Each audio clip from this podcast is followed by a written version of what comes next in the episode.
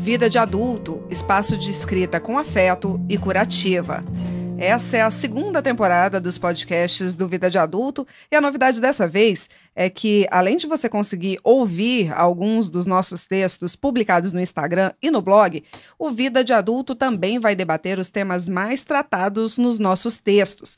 Mas antes, eu quero apresentar as minhas parceiras da minha, da nossa vida de adulto. Eu sou Renata Varandas e hoje aqui no estúdio, time completo.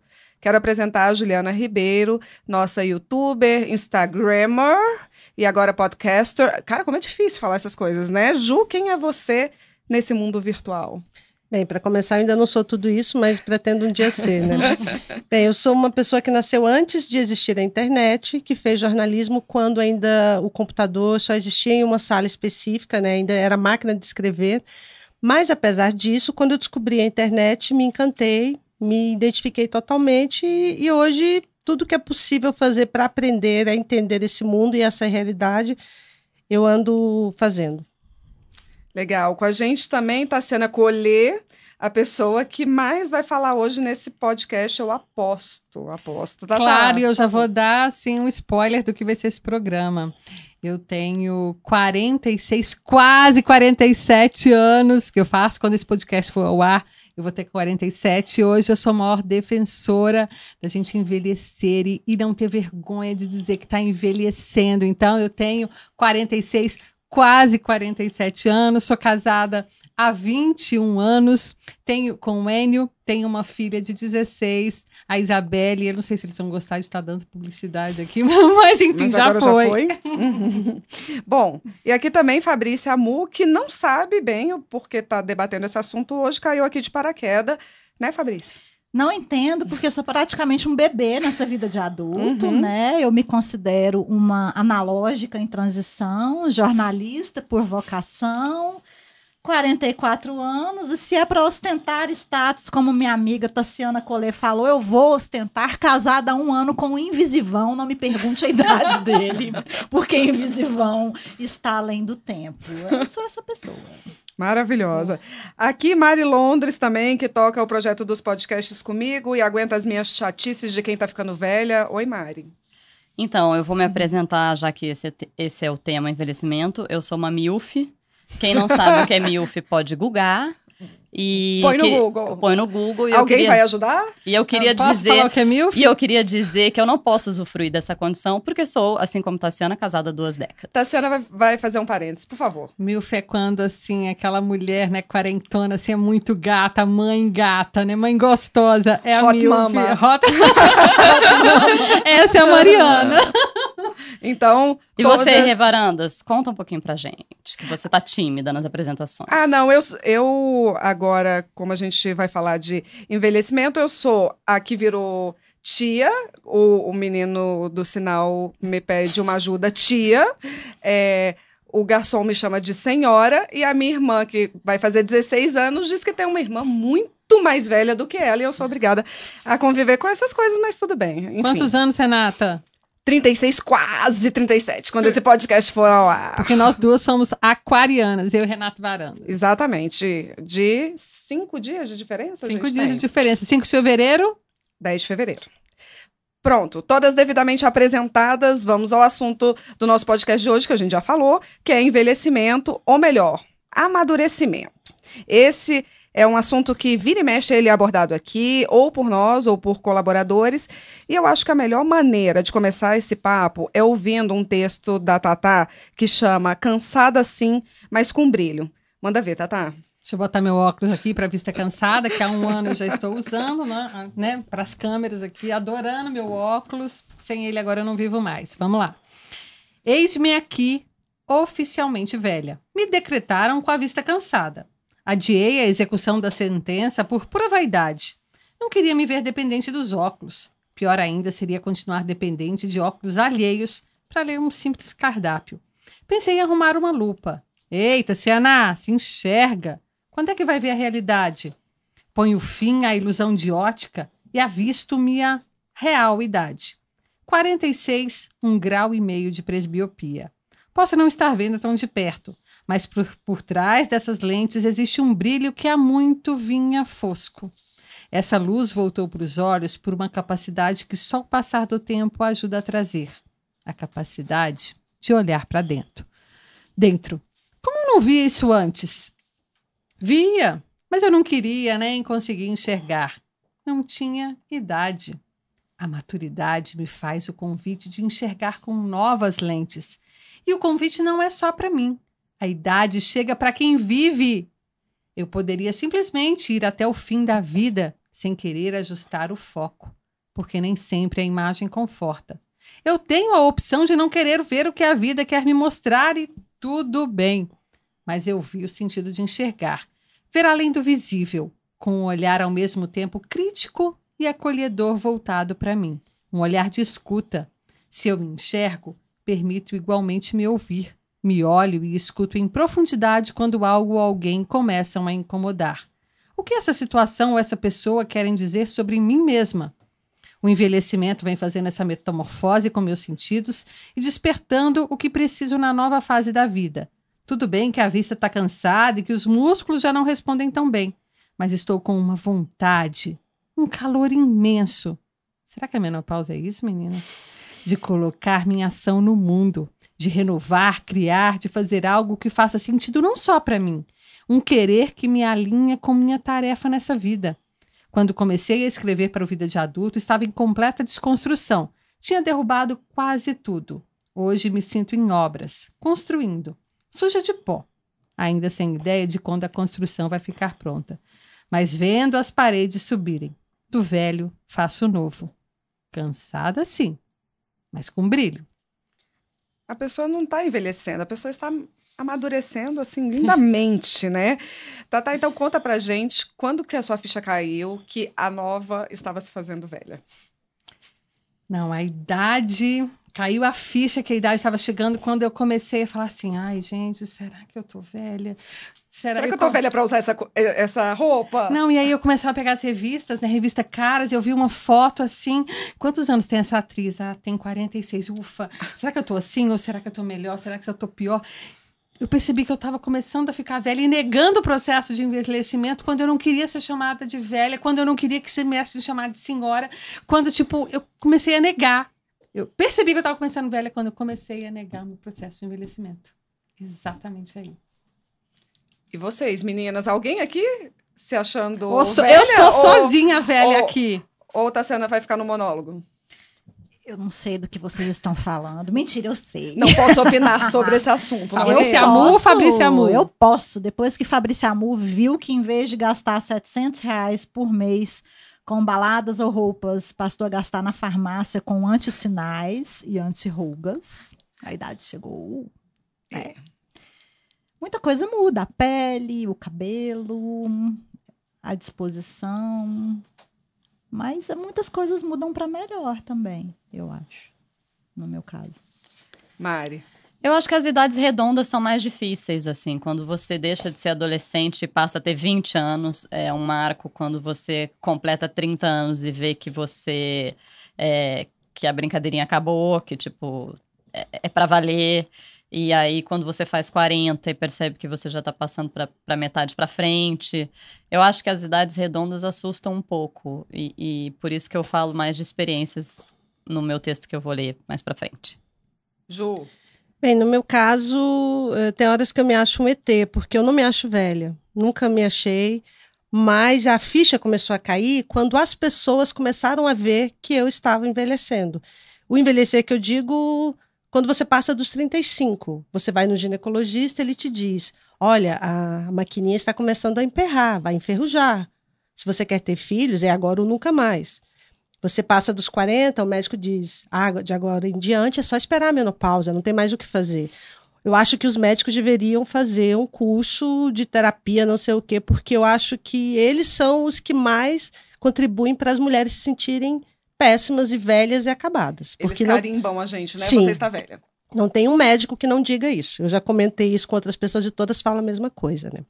Mas tirando os médicos, eu comecei a perceber que o tempo estava passando. Quando as pessoas me perguntavam a minha idade, eu falava: Nossa, tudo isso?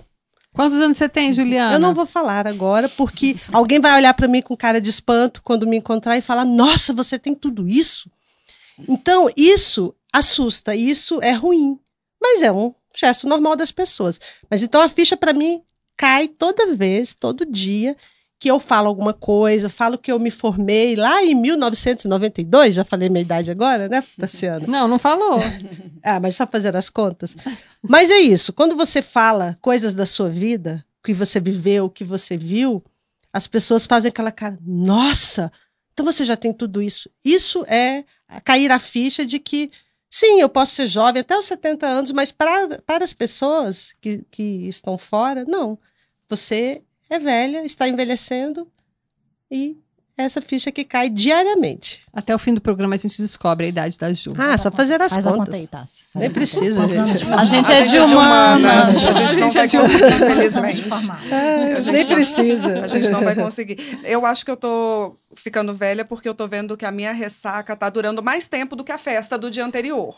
Então, assim, eu acho que isso é sintomático, é mesmo? quando a gente chega numa certa idade, a gente não tem mais ressaca, a gente adoece. A do- Não, esses dias eu tava falando que eu tenho sintomas da febre chikungunya. Eu não tenho mais ressaca, gente.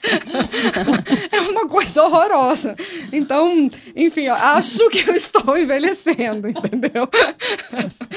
Gente, a gente tem um, um texto maravilhoso de uma colaboradora, a Agnes Mello. Ela tem 53 anos. E o texto chama A Leveza do Tempo. Fabrícia, você podia ler pra gente, mas eu queria interpretando, Por favor. tá? Peraí, só um minuto. É. Central Globo de Produção, close aqui, Fernando. Exato. Interpreta. Há alguns anos, viralizou nas redes sociais um vídeo de 34 segundos que era parte de uma entrevista de duas divas dos anos 70 e 80, Cher e Tina Turner, para Oprah Winfrey. O que vocês pensam sobre envelhecer? pergunta a apresentadora. Cher rapidamente responde: Eu acho uma merda. Surpresa com a resposta da amiga, Tina dá aquela risada que faz a gente virar a cabeça para trás. Oprah, Oprah também com um sorriso largo complementa. Mas e toda a sabedoria? Cher interrompe e mata no peito. Foda-se isso também. As três e o público gargalham juntos. Eu entendo a Cher. Após os 50, a mulher perde muita coisa. Paciência, ânimo, cabelos, tesão, massa muscular, massa óssea, visão. E o derrière se desloca para o abdômen. Essa minha barriguinha não tem nada a ver com 30 anos de chope. Todo esse desequilíbrio, com certeza, afeta nosso centro de gravidade. Por isso que idoso cai, gente. Mas nem só de perdas vive a mulher a partir da quinta década. Entendo que o desabafo da nossa musa, hoje septuagenária, reflete a coisa mais importante que ganhamos com o avanço dos anos. A liberdade de falar o que pensa, de rir de si mesma, de não pintar mais os cabelos brancos ou pintar de azul, de só desfrutar da companhia de quem lhe é muito caro. Até os 40 você ainda tem pressa. Quer ser atraente, inteligente, divertida, amiga, confidente, competente, tudo ao mesmo tempo, e os hormônios ainda estão lá, segurando a sua onda e seus peitos. Na fase seguinte vem, enfim, a calmaria, pois a natureza é perfeita. Os filhos estão crescidos e você só vai administrando os resquícios de conflitos existenciais da adolescência. Então você vai adorar desfrutar da sua própria companhia sem nenhuma culpa. Seletividade. Aquela amiga de infância com diferenças ideológicas irreconciliáveis não quer nem para um chope mais. Aquele tio, primo, cunhado inconveniente não fica perto nem nas festas de família, nem por educação. Esse é o maior ganho da maturidade. Nós nos livramos das amarras sociais. Parece pouco, mas é quando você se desnuda de todas as convenções e se veste de si mesma leve. Gente, aí, envelhecer é mesmo uma merda ou não? A parte de ficar com a bunda da Yoko Ono é muito ruim. Eu, Eu acho que envelhecer é uma merda se a gente tenta não envelhecer. Eu acho que se a gente estica a corda para tentar continuar saradinha, bonitinha, gostosona, e vai tentando levar isso até o nosso limite, eu acho que daí envelhecer é uma merda, porque a gente nunca vai conseguir, é uma batalha perdida. Então o que, que a gente faz quando a gente está envelhecendo? A gente tem outro caminho, né? Acho que todo mundo, quando chega aos 40, 42 ali, pode abrir a mochila, ver as pedras ali que estão carregando que não são delas. O que, que eu fiz até agora? Ver, fazer um balanço, tirar essas pedras, deixar essas pedras e a gente tem chance de fazer um, uma nova etapa da vida, né?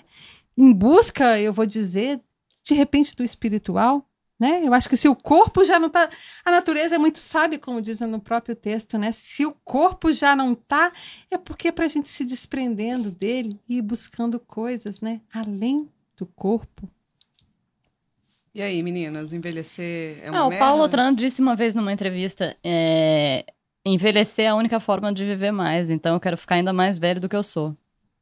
Não tem jeito, gente. A gente. Quer ficar jovem, vai morrer jovem, né? É, exatamente. A gente vai envelhecer e a gente vai ter que lidar com isso. Eu acho que essa questão da espiritualidade ou de se conhecer é, também, é, também eu acho que é uma evolução que a gente consegue depois. Porque se liberta de algumas coisas. Exatamente como a Agnes falou no texto. Você sabe que eu fico pensando que quando eu ficar mais velha, assim, mais velha mesmo, acho que a melhor coisa vai ser que eu vou comer tudo que eu tiver afim de comer, porque hoje eu não como. Mas aí quando você tá mais velha, acho que você pode se dar o direito de comer o que você tá afim de comer, não é? A Miriam Goldberg, que eu adoro ela, né, antropóloga, ela escreveu um livro e, e ela defende muito assim, né? Depois, na, na- quando a gente vai envelhecendo, a gente vai usando uma palavrinha mágica. Foda-se. Ah, eu quero comer pensando, foda-se. Eu Vou quero comer. de biquíni na praia gordinha? Foda-se, né? Eu quero sair com as minhas amigas ou eu quero ir num restaurante sozinho, o que vão pensar de mim? Foda-se, Uhum. né? É, eu acho que a maturidade, eu acho que mais do que o envelhecimento, é a maturidade, né? A gente amadurecendo. Agora, a Mari também escreveu um texto genial chamado Vamos Parar de Contar Nossas Idades em Anos. É porque a Mari está começando a, a entrar nos 40 e aí agora não quer mais contar a idade em anos, né? Aposto. Depois de sobreviver, envelhecer é o nosso maior desafio. Só nos damos conta disso após uma certa idade, porque até os 30 e poucos ainda temos a ilusão de que o envelhecimento só atinge os outros. É coisa dos velhos. Velho é quem tem mais de 20 anos do que a gente, dizia um tio. Pura verdade. Para nós, os velhos são sempre os outros. Senti o peso da idade contada em anos nessa semana. Me sinto nascida ontem, Pisquei e meu filho completou 17 anos. Tenho mais energia do que aos 29 anos, mas completei no sábado 42 anos de vida. Quando tenho que preencher um formulário online com a data de nascimento, bate aquele desespero quando o ano de 1977 custa chegar. Mari, e? Se a sua proposta não contar a idade em anos, como é que a gente sabe que a gente está ficando mais velho? Eu acho que é isso que eu, que eu tentei colocar no texto. A gente tem que pensar assim: eu, quero que as, eu não quero que as pessoas me perguntem quantos anos eu tenho, eu quero que elas me perguntem quantos amores eu tive, quantas viagens eu já fiz, quantos amigos eu coleciono, quais foram os melhores pratos que eu já comi. Eu acho que. Quantos é- sorvetes eu já tomei? Quantos sorvetes eu já tomei? Eu acho que essa. A gente tem que pensar em experiência. A gente, e a gente fica muito ligado nessa coisa da cronologia. E, e o que a Tassi falou anteriormente é verdade. A gente, quando começa a ficar obcecado com a idade dos outros, é, é porque a gente está querendo se comparar para ou achar, não, realmente eu estou ótima, é, ou é, não, eu quero ficar como essa pessoa quando eu tiver 50 anos, quando eu tiver 60 anos, 70 anos. É, e eu acho que é, é- é uma obsessão que a gente tinha que se livrar também, eu acho. E aí, Ju? Bem, antes eu só queria complementar, né? Quando vocês perguntaram é, como é se sentir velho, eu falei, quando as pessoas comentam que eu estou envelhecendo, a minha resposta que eu esqueci de dar naquela hora tem tudo a ver com essa pergunta que você fez agora. Um sinal para mim de que eu comecei a envelhecer foi quando eu tive que usar óculos também. Eu esqueci de comentar isso, que a Tassiana fez até o texto, né? Mas para mim foi um grande marco também, porque eu sempre usei óculos por miopia, fiz cirurgia, parei de usar. E quando eu tive que voltar a usar para leitura, sim, sem dúvida foi um grande marco. Eu acho que de agora em dia- diante virão outros de mim, não só das outras pessoas, né? E como a gente sabe que está- ficando velho, né? Eu acho que é isso mesmo, quando vem esses sinais das pessoas e de você, quando o seu corpo ah, te mostra que, olha, você agora tem que usar óculos, você agora não pode comer tudo, porque você vai, talvez, né? Eu tenho caso de diabetes na família, que surgiram, a, a doença surgiu depois de uma certa idade já das minhas tias. Então, ao- o, sina, o corpo te dá sinais que, infelizmente, mostram que você está envelhecendo. E tem também a questão, acho que, da maturidade, quando você né, começa a pensar muito para fazer alguma coisa, ou você começa a tomar atitudes diferentes de- das que você sempre tomou. que é o sinal da maturidade, né? Tanto o envelhecimento aí da alma quanto do corpo. Mas não que isso seja ruim, né? Eu acho que, igual a Tassiana falou, é saber que não tem jeito, a vida é assim. Envelhecer é bom? Não, não é. Eu não acho que seja bom. Mas a vida é assim e você tem que tirar o melhor de todas as suas fases de vida, tanto fisicamente quanto emocionalmente. E se preparar para essas mudanças que a gente vai mudar, né? Vai mudar muito a cabeça, vai mudar o jeito de ser. Agora a gente está num culto atualmente às novinhas, né? Tudo, é, as, principalmente as mulheres, as novinhas, estão sendo muito cultuadas e redes sociais e a vida no YouTube.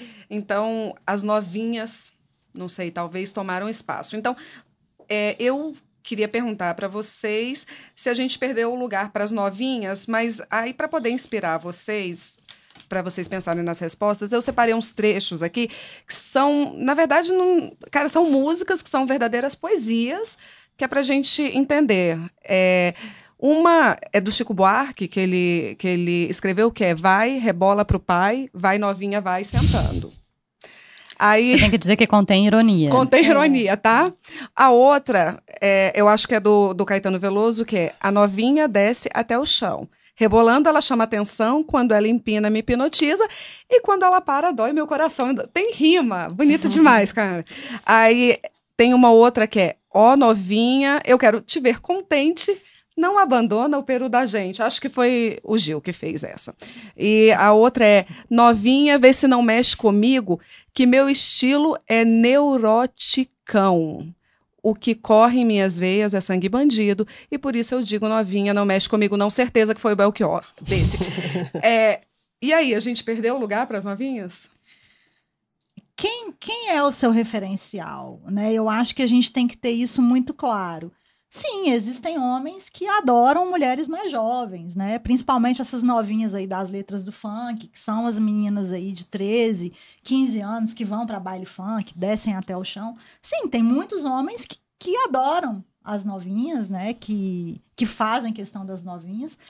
Mas assim, gente, eu, eu sou contra a generalização, porque eu conheço muitos caras que definitivamente não têm esse tipo de preferência, né? Eu mesma eu tenho no meu histórico aí relacionamentos com homens muito mais jovens que eu.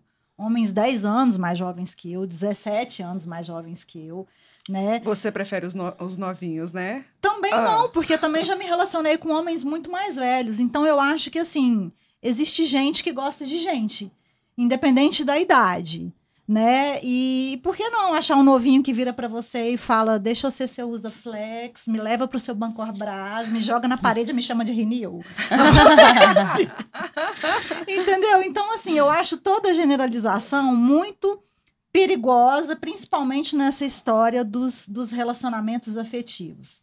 Aí você vai falar: "Ah, mas se você tivesse que competir em pé de igualdade com uma novinha". Gente, não, né? Fisicamente é impossível competir. Elas estão explodindo de hormônio, de colágeno, de vigor físico. De metabolismo acelerado. Mas existe um lado emocional que é muito interessante para os homens também. Né? Porque, por exemplo, no meu caso, que tenho 44 anos, o que, que os caras mais jovens me disseram que fizer, fez com que eles se interessassem por mim? Poxa, você é tão engraçada, você é resolvida, você não tem muita neura, né? A gente sabe rápido o que, que você gosta, o que, que você não gosta é divertido, é interessante, é leve. Então eu acho que a gente traz isso com a gente também, né? Quando vocês estavam falando em que, em que ponto que você viu que você estava envelhecendo e tal. Há 18 anos eu perdi a minha avó, que eu considerava minha segunda mãe. No começo desse ano eu perdi a minha mãe. E eu fico comparando como eu reagi à perda da minha avó e como eu reajo agora à perda da minha mãe. Nesse mesmo ano, que foi 2002, eu também tive uma mudança profissional grande. E eu estou enfrentando outra agora. Então eu fico pensando como eu reagi naquela época, como eu reajo agora. Também naquele ano eu terminei um relacionamento. Como eu reagi, como eu reagi ao término naquela época e como eu reajo agora. E eu posso te dizer que em todos os três casos, hoje eu reajo melhor. Com dor, sim, com dificuldade, sim, mas com mais equilíbrio, com mais entendimento. Então eu acho que nesse aspecto, o passar do tempo ele é muito generoso com a gente, ele é muito benéfico. A Ju falou uma coisa que, é, que foi muito legal. É, a gente estava conversando antes sobre isso. A gente. Eles agora preferem as novinhas? A gente perdeu espaço, Ju? É como nós conversamos, né? Eu falei, eu acho que sempre foi assim. Eu acho que as novinhas sempre foram cultuadas. Quando você vê a história, né? Tanto é que antigamente se casava aos 13 anos, 15 anos já era velha. Quem aos 19, 20 é, não casava. Vocês lembram do livro, né? Orgulho e Preconceito, que é, né, a personagem principal, se eu não me engano, ela tinha 19, 20. Ela era a titia da casa. Não, todo mundo já tinha desistido que ela se casasse. Então, acho que sempre foi assim. Né? Agora, com a né, internet, agora que temos comunicação de massa, que eu acho que isso fica mais visível ainda. Mas, como disse a Fabrícia, né, eu acho que há gosto para todo tipo de gosto possível. Né? Recentemente eu li um livro, que eu não me lembro agora o nome da autora, mas o título era A História do Sexo Sem as Partes Chatas, que eu achei muito engraçado. Engraçado porque ele realmente conta as partes mais divertidas. Conta a história do sexo desde que se tem notícia, que foi possível, né? ter algum fato sobre isso. E a gente percebe que no auge né, lá da, da corte francesa e da, das, das monarquias europeias lá, todos os reis tinham várias amantes. Mas as preferidas, em muitos casos, eram as mais velhas. Então, quer dizer, eles tinham as novinhas que tinham vários filhos ali bastardos com elas, mas muitos dos reis que a gente conhece, reis novos, por sinal, eles tinham amantes bem mais velhas que eles, e muitas vezes elas eram as preferidas. Porque aí eu acho que vem também, né? Não é só a questão física, né? A questão também de, de, de conhecimento, do, do, do, da pessoa ter o que conversar, ter o que compartilhar. Então, acho que há, ainda bem, temos todos os tipos de pessoas possíveis, né? Mas o culto à novinha, eu acho que sempre existiu e vai continuar mesmo, porque fisicamente, à primeira vista, é o que chama mais atenção. Eu acho que, na verdade, está tá tendo não um culto às novinhas, mas uma velhofobia, né? Eu acho que as pessoas estão taxando, né? Ninguém quer ser velho. É onde a gente foi parar? Onde a gente está? Que ninguém quer ser velho. Ninguém quer. Ninguém... As pessoas querem estagnar no tempo, não, não tem como. Então é uma velhofobia. Não, eu não sou velha, não, eu não. Sabe? E, e isso sou eu também. Eu tô falando para mim, eu não tô falando do outro, eu tô hum. falando de mim. Como eu né, demorei para me enxergar. Falei assim, não, eu estou envelhecendo assim. Hoje eu falo que nem é melhor idade, que, sabe, esses, eu digo que é a serena idade. Né? Serenidade é uma. É, o processo de envelhecer, ele traz isso para você, se você se permitir a serenidade. Tata, aproveita aí seu gancho é, e lê o seu texto, o Adolescer na Velhice, que ele também ele é bem simbólico para gente. Vida de adulto. Vida de adulto é um título provocativo para mim. Hoje o nome me veste bem, mas até pouco tempo atrás, adulto, com todas as letras, não cabia no apertado vocabulário de quem não queria amadurecer. É constrangedor admitir isso. Mas nos últimos anos, para negar o início do processo do meu envelhecimento, acabei entrando na segunda adolescência. Talvez mais complicada de sair do que a primeira. A chegada dos 40 marcou para mim o adolescer da velhice. Coincidiu com perdas significativas que me levaram a enxergar sem binóculo a finitude da vida. Antes do ponto final, pensei, vou abrir um parênteses para fazer o que não foi feito. Como uma adolescente que se permite experimentar de tudo. Experimentei de quase. Adolesci.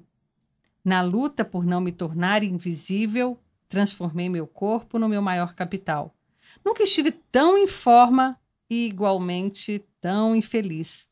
Uma zumbi existencial, ausente da minha própria vida, sem olhar meus lixos, mas trabalhada à perfeição nas redes sociais. E agora, esse processo é o que? Inverso? Rê, é, não é com vergonha que eu digo isso, não, que eu adolesci que eu vivi minha segunda adolescência, sabe, Fabrícia? Foi muito importante para mim viver todo esse processo. É, quando a gente chega nos 42, e isso é, é, faz parte da vida, né? A gente é, tem uma crise existencial, né? E nessa crise existencial, por isso que tem tanta separação, por isso que tem né, tanto abandono de emprego, porque é, é, é nessa época que bate essa crise. E eu adolesci Né? Eu não adoeci, eu adolesci. Eu vivi sim, experimentei de quase tudo.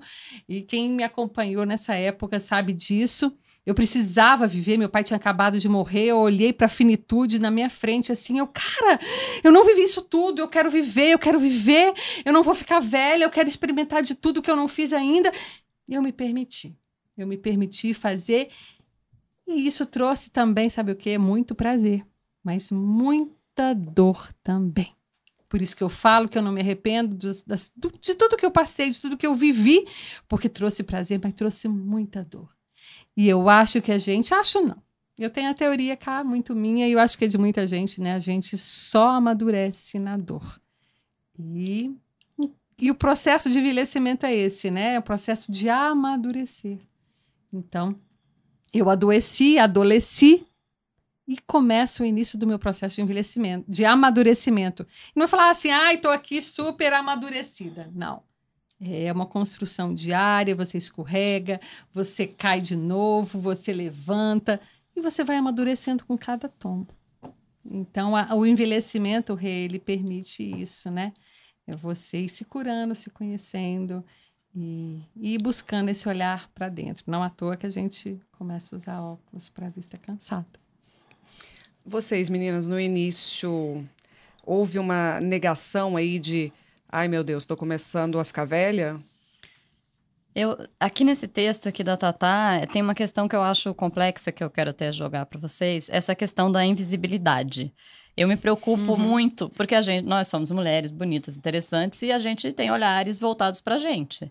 É, e eu fico pensando, a gente tem essa sociedade do corpo e tal, é, da aparência. Eu fico pensando se quando a gente é, quando a gente tiver mais velha, se a gente vai ter essa sensação que eu já ouvi algumas mulheres falando, várias, de invisibilidade, que ninguém olha pra gente. Isso é uma questão que me preocupa, não sei se preocupa vocês, e enfim, coisas que a gente vai ter que trabalhar também. Preocupa? É, no meu caso, a negação veio do óculos, né? Dos óculos uhum. que eu já uhum. falei, eu me recusei a usar. Mas para mim foi o primeiro ponto até agora. Fora os comentários das pessoas de que, nossa, você tem tudo isso. Eu ainda não passei por essa fase, eu ainda não me sinto velha, não, não passei por esse processo. E a Mariana adiantou um ponto que é o que eu ia dizer. Eu, né, e eu acho bom eu estar atenta e já conversar sobre isso, porque eu não sei o futuro. Eu acho que talvez eu tenha essa crise de negação, de envelhecer, quando eu realmente envelhecer. Porque, por enquanto, as pessoas acham que eu tenho 10 anos a menos. Isso é, aí uma coisa que me incomoda quando falam, né? No início eu achava graça é do tipo, nossa, mas você está muito conservada. Conservada onde? No formol, né? É uma coisa engraçada de se dizer, mas tem hora que isso é ruim. Mas eu acho que no meu caso, essa negação vai vir ainda. Eu acho que ainda virá quando eu tiver limitações físicas e limitações de saúde. Nunca tive nenhum problema de saúde, mas a gente sabe que por mais que você se cuide, por mais que eu nado, eu corro, justamente porque eu quero retardar e quero ter né, uma velhice saudável. Mas vai chegar um momento que eu vou ter algumas limitações físicas e tem essa questão social mesmo, da invisibilidade, que você não arruma mais emprego. Né? No, no mundo atual no qual nós estamos, eu vou ter que trabalhar até os 65, 67 anos. Eu vou ter emprego até lá? O que eu vou fazer para pagar os meus boletos até lá? Uhum. E a gente sabe que o preconceito, sim, é muito grande. Então, no meu caso, né, essa negação, esse processo todo, ele ainda está por vir. Eu, por mais que a gente se prepare, eu espero que eu consiga passar bem por ele. Agora, quer falar? É, respondendo aqui, né, a Mari sobre o que a Ju falou, eu acho que sim, seria hipocrisia nossa se a gente dissesse que não, não existe essa invisibilidade, né? Ela existe, ela é uma realidade. Eu acho que com a mulher ela, ela é ainda mais cruel em muitos níveis, principalmente nesse profissional que a Ju falou, mas esse ano eu vou fazer 45 anos em julho. E conversando com a minha mãe um dia, ela, ela virou para mim e falou: Olha, quando eu fiz 45, eu dei uma surtada. Com 40, não. Com 45, sim. Falei: Por que ela? Porque me dei conta que dentro de cinco anos eu ia estar nos 50. Eu ia ter meio século de vida. Falei, mas você não me parece surtada hoje. O que, que você fez para sair do surto? Ela, todas as vezes que eu fazia aniversário, eu começava, eu, eu me fazia duas perguntas. Falei, quais? Ela, eu me perguntava se eu tinha uma vida digna e se eu era uma pessoa honrada. Falei, o que é ter uma vida digna? Ela ser uma pessoa digna é não permitir que os outros sintam pena de você, porque você está fazendo tudo o que você pode. Falei, o que é ser uma, uma pessoa honrada? Ser uma pessoa honrada é nunca aceitar menos do que você merece. E, de novo, quando eu olho para trás, eu acho que com 44 anos eu tenho uma vida digna e honrada. Então, eu acho que a gente vai fazendo essas barganhas com o tempo do que ele tirou, mas do que ele está trazendo. E hoje eu tenho uma consciência de que o que ele me tirou é muito precioso, e no caso da vida da minha mãe, por exemplo, irreparável. Mas o que ele me trouxe também é igualmente valioso, muito precioso. Agora, Fabrício, sua mãe falou isso para você com quantos anos? Minha mãe falou isso para mim com 65 anos. E a gente vai perdendo sabe o quê? A escuta da sabedoria dos mais velhos. Eles vão ficando invisíveis, né? E a vozinha que fica no canto da sala e ninguém dá moral para ela. Ninguém escuta, ninguém quer escutar os mais velhos. E eu tô emocionada porque eu lembro da minha avó, né, que viveu até os 90. E assim, a sabedoria que a minha avó passou para mim nos últimos anos da vida dela, a gente perde momentos maravilhosos com as pessoas mais velhas porque tem uma velhofobia, ninguém te, quer estar ao lado dos velhos, sabe? Eu, na minha fase de negação, eu fiquei amiga da Renata, foi nessa fase, porque a Renata era 10 anos mais nova que eu, só queria andar com gente jovem. Era não, a Renata era não, é. ela continua a Renata, sendo. A Renata era, é. Ela, a Renata agora, continua agora sendo 10 anos mais jovem. Mas é. é, na minha fase de negação, eu, eu só queria andar com gente mais jovem do que eu. E a gente vai perder Por isso que você não almoçava comigo quando eu claro, chamava? Juliana, claro. Momento DR do podcast. Agora, agora para você ver o tanto que eu sou madura, eu com os mais velhos, entendeu? Eu escutava os mais velhos. Então é isso, eles vão ficando invisíveis e eles têm tanto para oferecer pra gente. Então, assim, pega hoje, você tá ouvindo esse podcast, senta com a sua avó, senta com sua avó, com sua mãe, com seu pai e se abra para ouvir, porque com o tempo, se você se permite, você vai tendo sabedoria. E a gente está tornando essas pessoas invisíveis na nossa sociedade. Velho é lindo, é só você olhar o que tem dentro dele e não se ater tanto ao que está fora. É, o culto ao. E até porque né? ficaremos é, mais velhos, a população está envelhecendo, vai ter mais gente velha, então a gente vai ter que conviver com isso. E eu, mas eu acho que também essa fobia tem é uma coisa meio de espelho, sabe? A pessoa fica pensando assim, eu vou chegar, eu, eu, eu vou chegar nesse. Eu vou chegar nessa fase então. Minha mãe, como, como boa virginiana, Mari, toda vez que eu arrumava um namorado, ela vem cá, meu filho, vem cá. Olha para mim, olha para ela. A gente parece demais. Ela vai ficar assim quando ela envelhecer. Você vai querer de todo jeito? Que é assim que ela vai ficar. Pois, é, pois, pois eu quero ficar igual que nem minha mãe, porque minha mãe dá um show. Pois é, né? Fiquemos. Eu também. E para terminar, a gente sabe assim, eu acho que a gente podia chegar em casa hoje, sem tirar a maquiagem, tirar tudo e olhar para o espelho com muita compaixão pela gente, com muito carinho pela gente. Cara, cada ruga dessa, vamos combinar que tem uma história? Cada ruga do seu rosto, cada linha aí tem uma história. Por que você vai ter vergonha da sua história? Então, fazer esse convite hoje, todo mundo, quando chegar em casa, sem maquiagem, dá aquele sorrisão assim, que enche a sua cara de ruga, entendeu? Mas isso é vida. É vida. Você só está envelhecendo porque você está vivendo vivendo. Vivendo, tem que viver bem, né? A, a, a ideia é viver, viver bem, né? Porque a gente não sabe até quando vai. Bom, rapidinho, a Fabrícia vai fazer 45. Quando meu pai fez 45, eu já era adolescente. E eu falei, e aí, pai, como é? Aí ele, agora vai começar o segundo tempo. Aqui então termina o terceiro episódio da nossa segunda temporada de podcasts do Vida de Adulto. Agradeço a todas as minhas companheiras maduras por esse papo. Escute a gente em todas as plataformas de podcast e leia a gente também no Instagram e no blog e conta pra gente também o que, que você achou desse podcast, o que, que você quer ouvir aqui. Participa, tá bom? Obrigada pela companhia, até o próximo. Tchau, tchau. As palmas! Êêê!